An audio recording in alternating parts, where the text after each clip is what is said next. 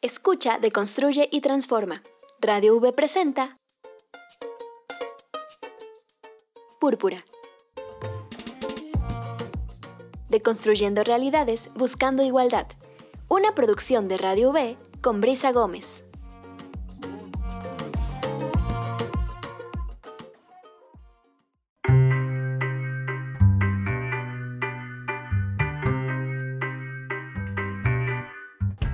Hola, ¿qué tal? Muy buen día, feliz año. Estamos iniciando este año, este 2023 en Púrpura. Y este programa es muy importante porque hoy tenemos a una gran invitada, pero además tenemos un gran, de verdad, un gran tema. Ella es, nuestra invitada es Ana Carolina Velázquez Vargas. Ella está con nosotras desde la Ciudad de México. Y un tema del que vamos a hablar, que yo estoy segura de que le van a encontrar de volada el gusto es el tema del rescate de la memoria de las mujeres. ¿Por qué? Porque siempre hay dos versiones que podemos, hay al menos dos versiones que podemos contar de las historias y una es la visión masculina y la visión femenina. Y si no contamos esta visión femenina, nos perdemos buena parte de qué fue lo que pasó en los movimientos, qué fue lo que pasó en los momentos históricos, qué fue lo que pasó en la vida de la humanidad, si no tomamos en cuenta lo que hicieron, vieron, atestiguaron e incluso sufrieron las mujeres. Entonces, Carolina, me da muchísimo gusto tenerte con nosotras hoy para iniciar el año y para platicar acerca de este tema y la importancia de rescatar la memoria de las mujeres. ¿Cómo estás? Pues muy contenta de estar contigo en este espacio, de que podamos tratar este tema y de que el público inicie un buen año, que este 2023 nos tiene de mucha salud, de prosperidad y muchas enseñanzas, que seguramente las habrá. Gracias. Pues platiquemos entonces, Carolina, hablemos sobre la importancia, ¿por qué es importante rescatar la memoria desde la perspectiva de las mujeres? Yo en principio hablaría de la importancia de rescatar la memoria. Como comunicadoras que somos y que hemos tenido una trayectoria, sabemos lo importante que es contar lo que sucede. Es el trabajo periodístico es fundamental en eso. Es contar qué es lo que está pasando, qué sucede, los hechos de la vida cotidiana. Y desde ahí quien hace periodismo hace un registro de esa cotidianidad y queda en la memoria antes escrita de vía por papel, ahora, bueno, con grabaciones como se han hecho en las distintas épocas y con videos, con películas, y ahora tenemos así todo el mundo digital que nos da todas las opciones posibles. Eh, creo que en principio la importancia de rescatar la memoria es que nos puede llevar hacia el pasado y ver cómo ese pasado influye en el presente que tenemos. Eh, y cómo muchas de las cosas que vivimos hoy tienen que ver con ese pasado. A veces no nos damos muy bien cuenta de, de, esto. ¿Por qué contarlo también desde la voz de las mujeres? Eh, que desde hace tiempo ya, por fortuna, desde la perspectiva feminista, en el mundo ha habido todo un movimiento para que se pueda rescatar esta voz, porque antes estaba invisible si nos vamos a tiempos muy atrás, pues incluso hubo mujeres que para poder escribir se cambiaron el nombre y para que les pudieran publicar y aparecían con nombres de hombres y no de mujeres. Mm. Y las mujeres estaban mucho menos en la vida pública de lo que estamos hoy. Estábamos todo el tiempo en la vida privada. Y esa vida privada, que también desde la perspectiva feminista sabemos que es pública y que es política, tiene muchísimo que ver con lo que sucede afuera. Por ejemplo, eh, la importancia de administrar la economía de la casa y que los salarios de los trabajadores que recibían salarios no muy altos o en condiciones laborales difíciles, donde las mujeres no siempre estábamos, porque sí estábamos de otra manera, pero bueno, sobre eso no me voy a meter ahorita, me quisiera quedar en esta parte del mundo privado, que es toda la administración del hogar y de la casa. Un salario que es bajo, pues ¿quién lo administra? Quien está en la casa y se encarga de ver que ese dinero alcance, para que pueda ver todo lo que significa que nos queda muy claro en el mundo entero con la pandemia, que todavía continúa, pero más en el tiempo del encierro, la importancia del trabajo doméstico y todo lo que significa, eh, mm, lo que significa en tiempo, en dinero y esfuerzo, y cómo lo tenemos poco contabilizado yo estoy casi segura que ahora con el encierro pudimos contabilizar un poquito más eso y darnos un poco cuento más de ese esfuerzo que significa la vida cotidiana y la vida en casa, que es primero que tengas la casa, ¿no? que puedas tener un lugar donde vivir, ¿sí? que ese lugar es un lugar, digamos, más o menos cómodo, digamos, que nos permita ser un lugar agradable, un lugar de descanso, ¿sí? Y pues para eso hay que organizar la casa, para que tenga luz, para que haya aire en esa casa, para que entre el sol, para que las personas que estén en esa casa quepan, ¿verdad? Entonces hay que ponerle a, los muebles una carpeta quizá, hay que, hay que poner unas sábanas limpias, hay que poner toallas en el baño, hay que poner trapos de la cocina, lo que haya para poder hacer la cocina, hay que asear esos lugares que ocupamos los seres humanos. Y tradicionalmente eso lo hemos hecho las mujeres. Entonces, como ese trabajo cotidiano en la casa, en el hogar, en, el mundo privado, se ha valorado y se sigue valorando muy poco, muy poco, estoy segura, pese a la experiencia de la pandemia y del encierro. Entonces, pues a las mujeres se nos ha valorado poquísimo lo que podemos hacer por la sociedad desde la casa. Yo recuerdo que a mi mamá siempre decían, nos ponían en la primaria este, ¿qué hace el, el, papá? No me acuerdo cómo venía, pero cuando había que llenar algún documento, decía, mi papá trabaja ferrocarrilero y tu mamá hogar. Y no se consideraba un trabajo. Y siempre decía, tu mamá trabaja, no, mi mamá no trabaja, mi mamá está en la casa. Y, hay que decirlo una, dos, tres y ochenta veces, ¿eh? aunque lo hayamos repetido en otros momentos, hay que decirlo. Y en la casa suceden muchas cosas. Entonces, pues ya sabemos que en la casa sí se trabaja y se trabaja mucho para que los seres humanos sigamos en la vida, sigamos comiendo, sigamos teniendo una ropa limpia y tengamos un lugar, digamos, en nuestras condiciones distintas culturales, donde, de espacios, de costumbres, de donde vivamos, cómodo. ¿no? Y yo digo que es muy importante que tenga aire, luz y sol. Claro, y ahí está justo lo que dices, la importancia del el trabajo de las mujeres, el cómo se desarrolla la, vida. Si hay dinero, hay comida. Si hay comida, hay, eh, pues las mujeres son las que se encargan de preparar los alimentos, mantener la salud a través de los alimentos, mantener eh, incluso la moda a través de, de hacer la ropa o buscar la ropa para los hijos, las hijas, la pareja.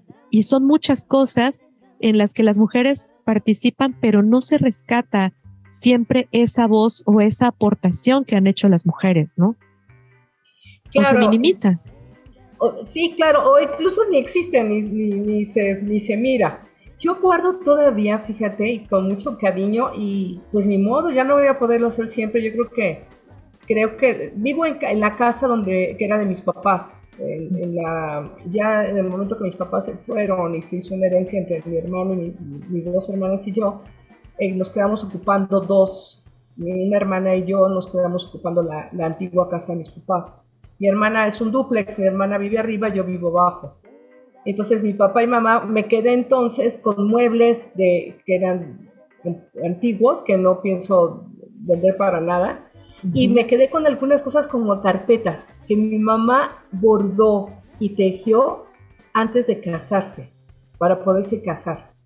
Son unas carpetas, son tres nada más las que quedan las tejidas, que son tejidas a ese de ese gancho con un hilo que es muy delgadito, con este hilo que es con el crochet. Crochet, ¿no? Ajá. Exacto, entonces ahí las tengo las tres y las cambio y están en un sillón de aquí de mi casa, en, en el de mi cuarto, de mi habitación. Y las otras son unas carpetas que son unos deshilados. Y tenía mi mamá un muestrario de costura, porque bueno, como que los estoy compartiendo, este, mi mamá cosía, cosía, hacía corte y confección, o sea, mucha de la ropa que yo usé de niña, mi mamá la, hacía, los uniformes ella los hacía, los de las fiestas del 10 de mayo también ella las hacía. Así festejaba su 10 de mayo, cosiendo lo que íbamos a bailar en la escuela. Y también bordaba y tejía. Entonces, yo tengo algunos textiles mexicanos en cuadros, no muchos como tres, porque tampoco quería llenar mucho, porque son tan hermosos y tantos que puedes tener toda tu casa con cuadros con textiles mexicanos. Y tenía un, y yo dije, bueno, ¿qué hago con este muestrario que mi mamá tiene de bordados? Dije, claro que lo voy a poner en un cuadro. Entonces lo lavé, lo planché súper bonito, lo mandé encuadrar así con un cristal lindo y lo tengo en un pasillo que, da, que une dos recámaras y ahí está el cuadro de mi mamá con sus bordados y su muestrario. Cuando yo necesito coser algo, voy al muestrario y consulto ahí las, las puntadas. Eh, de todo el tiempo que mi mamá le dedicaba a esto, yo recuerdo que además ella a las 7 de la noche nos teníamos que meter, así, eh, porque andábamos en ese tiempo muchísimo en la calle, que era muy fácil andar aquí en la Ciudad de México. Yo tengo 68 años. En los años 60 era facilísimo estar en la calle jugando. Todo el tiempo estábamos en la calle jugando. Pero a las 7 en punto nos teníamos que meter, teníamos que bañarnos, merendar y dormirnos a las 8. Y entonces era el espacio que mi mamá tenía a las 8 de la noche para escuchar el radio, ver algo de tele, casi siempre la, algo de tele, y en ese momento se ponía a bordar, a coser, a hacer sus costuras. Era el tiempo que, que dedicaba para hacer esas costuras. Entonces, bueno, una manera de ir homenajeando a mi mamá es no perder estas carpetas, que todavía creo que me pueden durar un poquito, y tener este muestrario, por ejemplo, del valor de tiempo que mi mamá le puso de energía que le puso a este trabajo que ella desarrolló, pues para que yo ya esté viva, porque si ya no me hubiera cuidado así en la infancia, pues no sé si estaría yo aquí. Claro. Carolina, vamos a hacer una pausa, vamos a regresar para seguir hablando sobre el rescate de la memoria de las mujeres y la importancia que puede tener eh, tanto en lo histórico, en lo social, en lo cultural, eh, el tener esta perspectiva. Vamos a hacer una breve pausa y regresamos. Claro.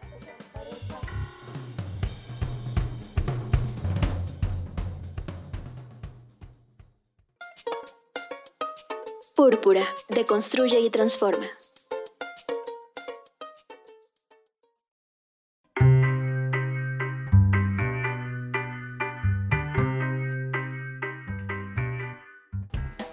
Estamos de regreso en Púrpura, estamos hablando de la importancia de rescatar la memoria desde la perspectiva de las mujeres. Hoy nos acompaña Carolina Velázquez.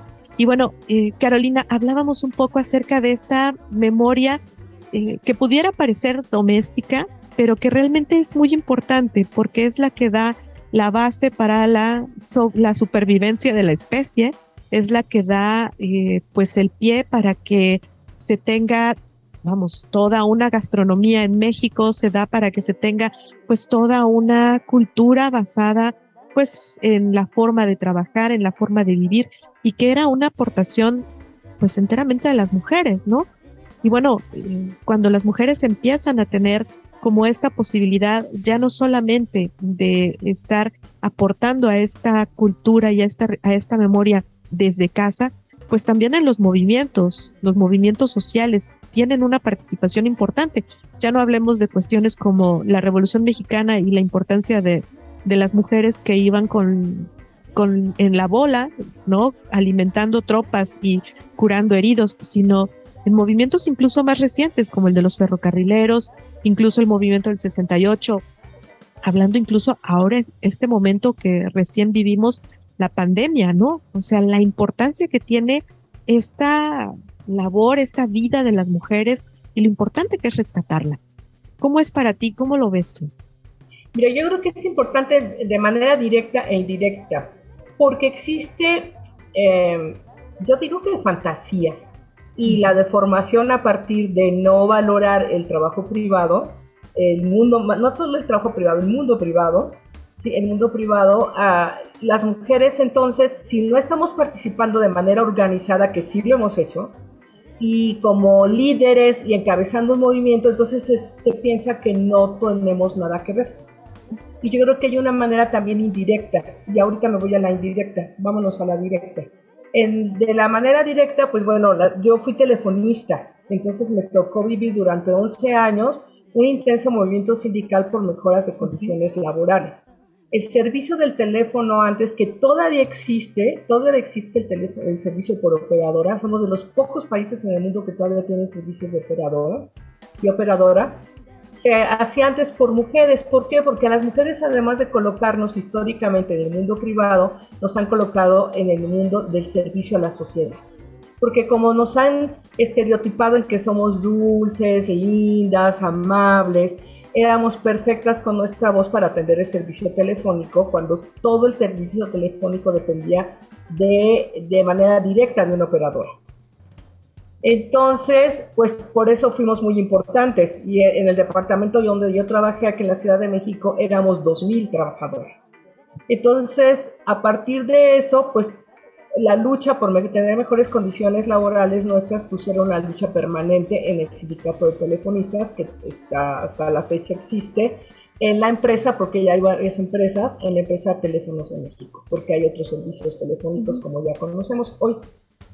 Bien, entonces a mí me tocó verlo directamente, participar en, estos movimientos y conocer otros movimientos como fue el movimiento de las costureras después del 19 de septiembre de 1985, con el temblor que formaron un sindicato.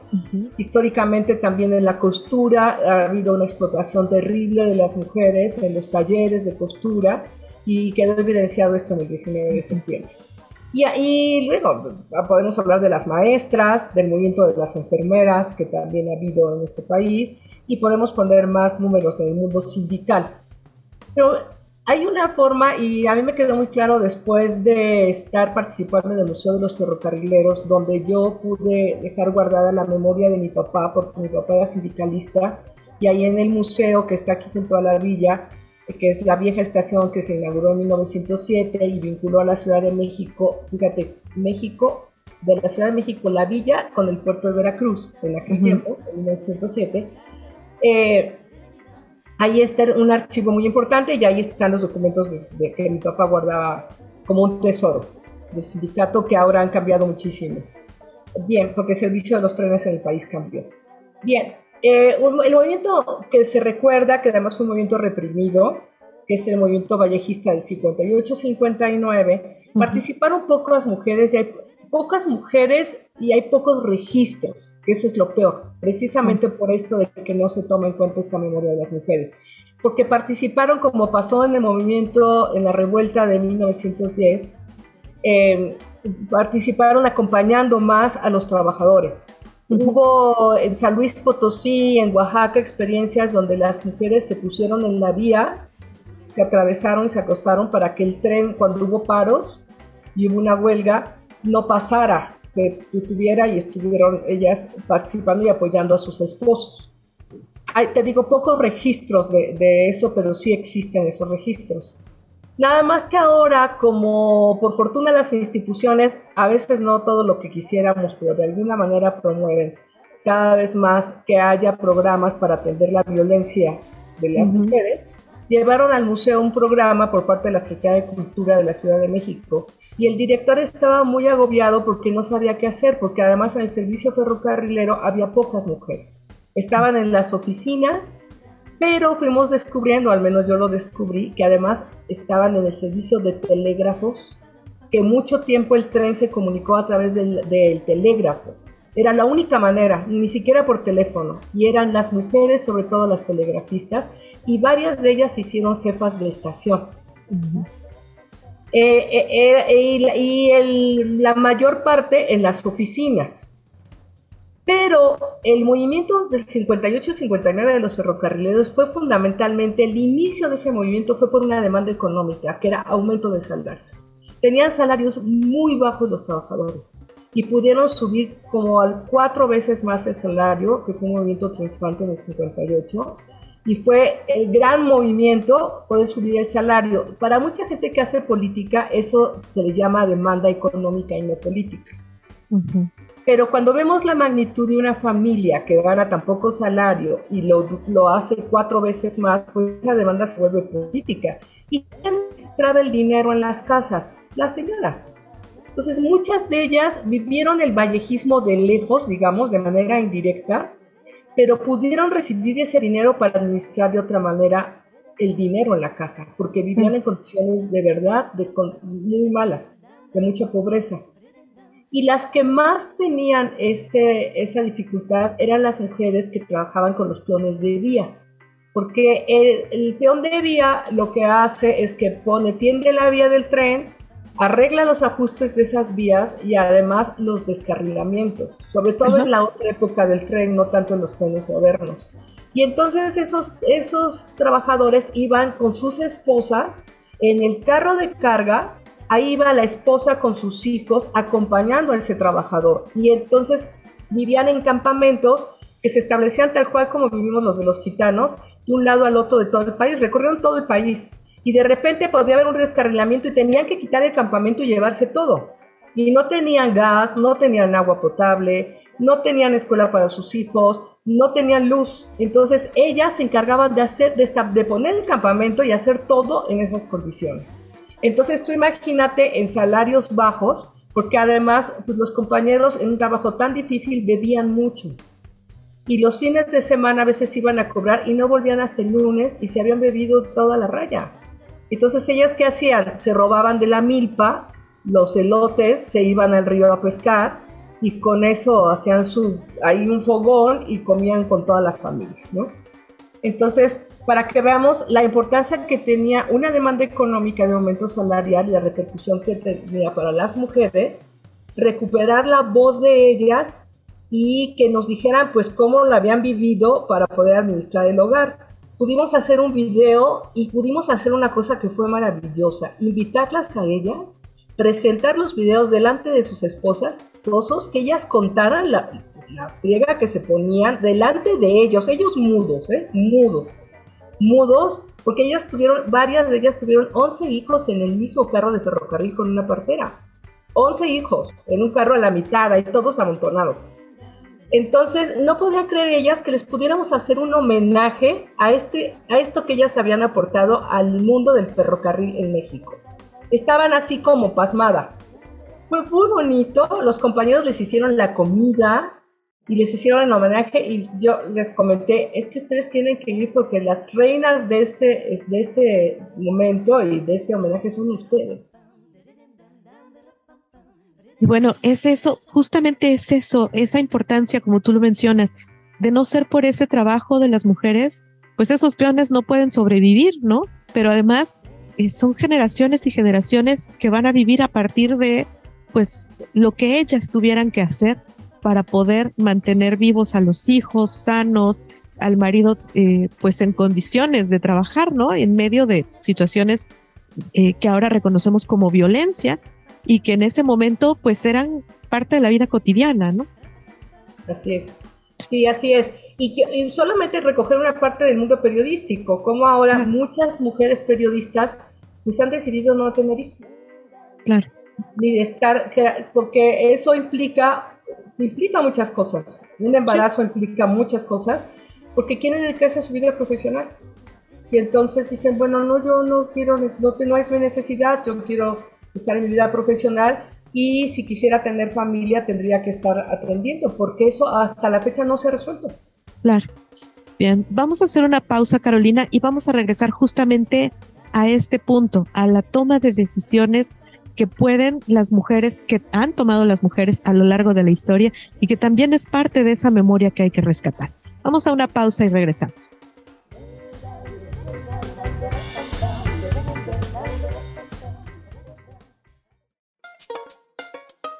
Púrpura, deconstruye y transforma.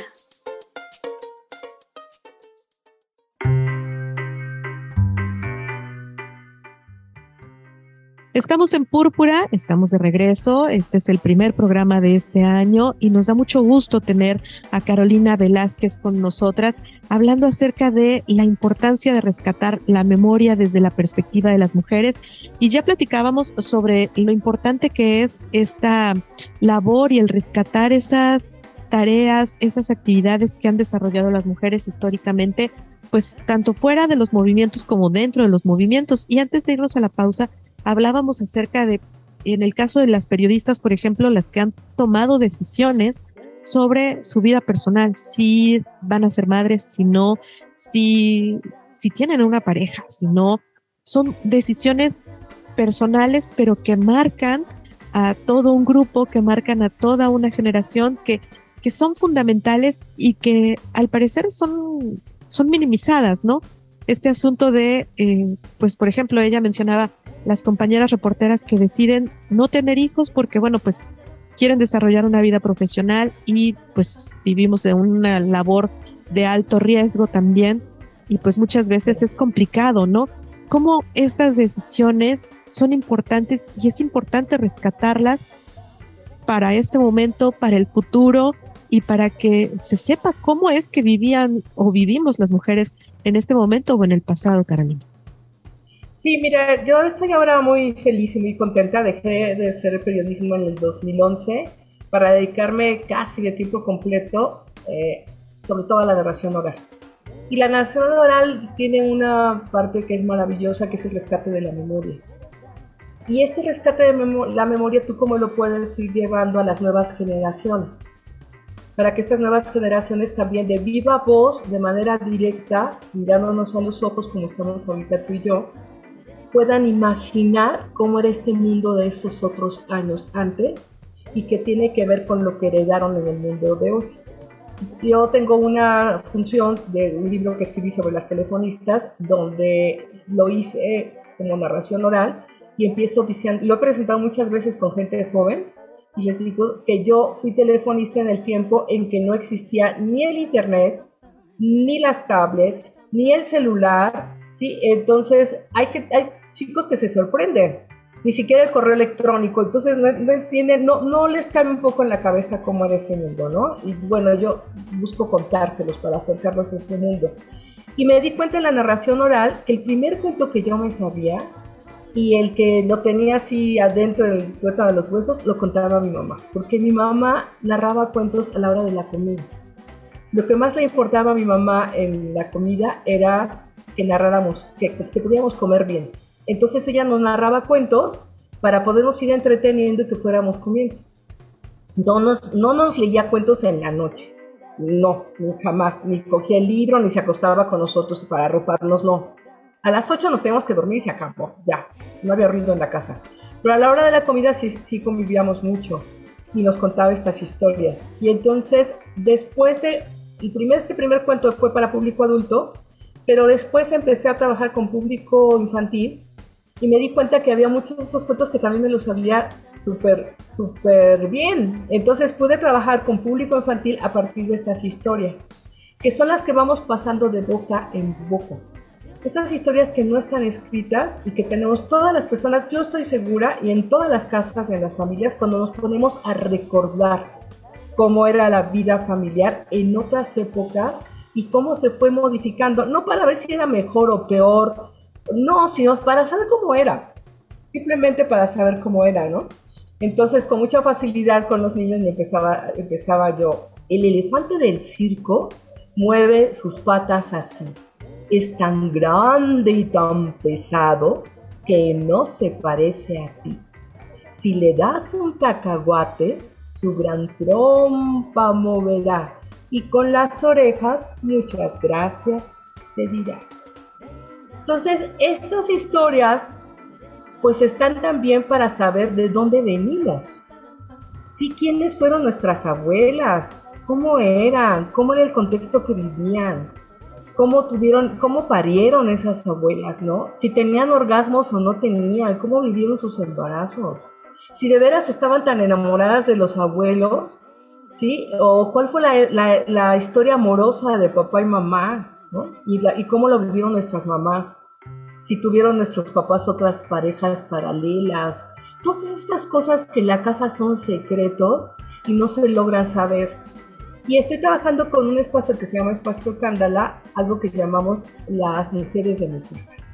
Basándonos en la propuesta feminista y en la propuesta de Marcela Lagarde de recuperar a las mujeres y cómo tomaban las decisiones. Es interesante este anuncio que ya no está, que en algún momento el INE hizo, o IFE, digo, el, el IFE hizo, o INE, cuando hablaba de una nieta con la abuela y la abuela le decía que ya no había votado no sé si lo recuerdas todavía ese, ese anuncio. Que este, y es cierto, la, mi abuela no votó, no votaba ni, no votó. Entonces algo que tenemos hoy, como muchas cosas, han sido derechos ganados por la lucha de las mujeres. Claro. Sí, que podamos estar haciendo periodismo. En esta entrevista tiene mucho que ver con todos los espacios que las mujeres escritoras y periodistas en México han hecho. Y el mundo, y en el mundo entero. Y muchas de ellas fueron con sangre, sudor y, lágrimas, ¿no? Así, tremendas. Entonces, creo que esa memoria la tenemos adentro de nuestro ser. La cosa es removerla y irle poniendo nombre, irla recordando en las anécdotas que está, ¿sí? Y ahí vamos a poder ver cómo vamos tomando decisiones. Y yo quisiera mencionar algo que es muy importante y no es casual que yo lo haya recuperado a partir de los cuentos, que tiene que ver con la memoria emocional. El que a las mujeres nos hayan dejado en el mundo de la casa y en el mundo privado hizo que pusieran en nuestras manos el mundo emocional de los seres humanos. Por eso es que existe la fantasía y existe algo que es una gran mentira de que las mujeres tenemos el mando de las decisiones, porque estamos en la casa y sí tenemos, sí tenemos un espacio en la vida emocional, pero no tiene que ver, ahora sí voy a decirlo, no es por nuestra culpa y responsabilidad, es un tema social, porque nos lo dejaron, porque además de eso, ¿sí? de que de lo que estaba hartado históricamente en las familias, en las casas, es la ausencia del papá, que por fortuna hoy hay campañas y parece que eso empieza a modificarse, yo digo que todavía nos falta un montón, sí, este, nos dejaron de los servicios. Entonces, las maestras, la mayoría mujeres. Las secretarias, la mayoría mujeres. Las enfermeras, la mayoría mujeres. Después en las, en las profesiones, en la psicología, la mayoría mujeres. Entonces, seguíamos en el mundo emocional. Y a las mujeres periodistas nos colocaron primero en el mundo de sociales. Después en el mundo del tema del desarrollo social y ahora en los lugares más peligrosos. ¿sí? O sea, van las mujeres ahí en el primer lado de batalla, en el primer, en el primer batallón, digamos, de la noticia y ahora están en los temas desaparecidos, sí, asesinatos, ahí están las mujeres periodistas. Sí. Entonces, pues sí, el mundo emocional sigue estando en, buena parte de mano de las mujeres, pero tiene que ver con esta dicotomía creada en la sociedad donde nos han dividido a las mujeres y a los hombres. Entonces, en la vida emocional, pues sí es muy posible, no tengo yo las cifras, pero es muy posible, habría que seguirlo explorando, sigue estando en nuestras manos muchas de las decisiones emocionales de la casa. Yo recuerdo que mi hermano que se volvió a casar, por cierto, con una telefonista, hoy cuenta, yo le pregunté a mi mamá de varias opciones que tenía de matrimonio. Le dije, mamá, ¿cómo ves? ¿Con cuál de ellas? Y no le dije, con tal y con esa se casó. Entonces, sí, desde ahí dije, pues sí, mi hermano era ser, emocionalmente era el más cercano a mi mamá.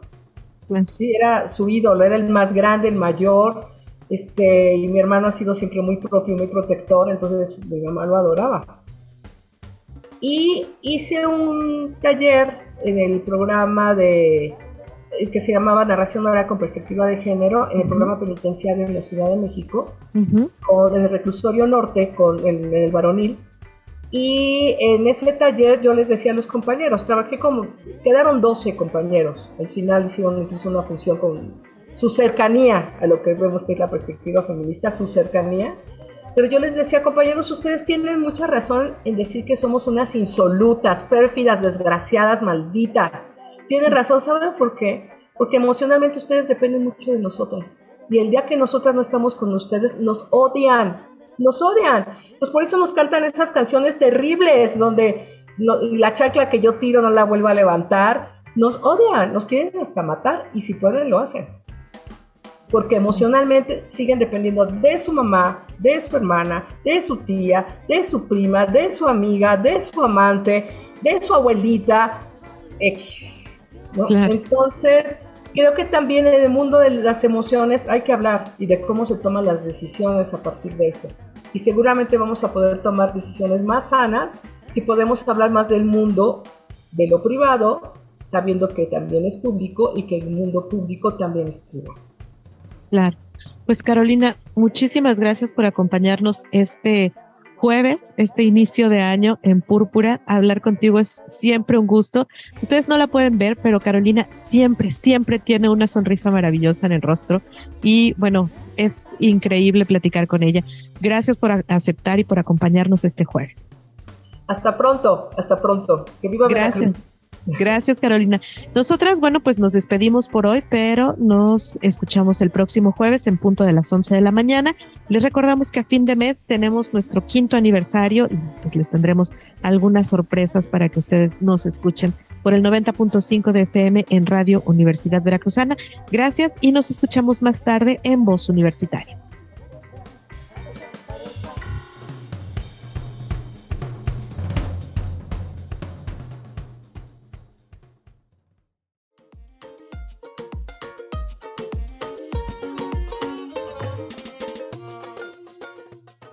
Las distintas realidades con perspectiva son contadas en púrpura.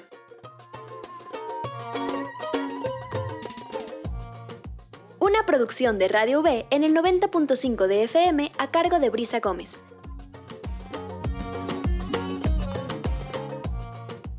Nos escuchamos la próxima semana.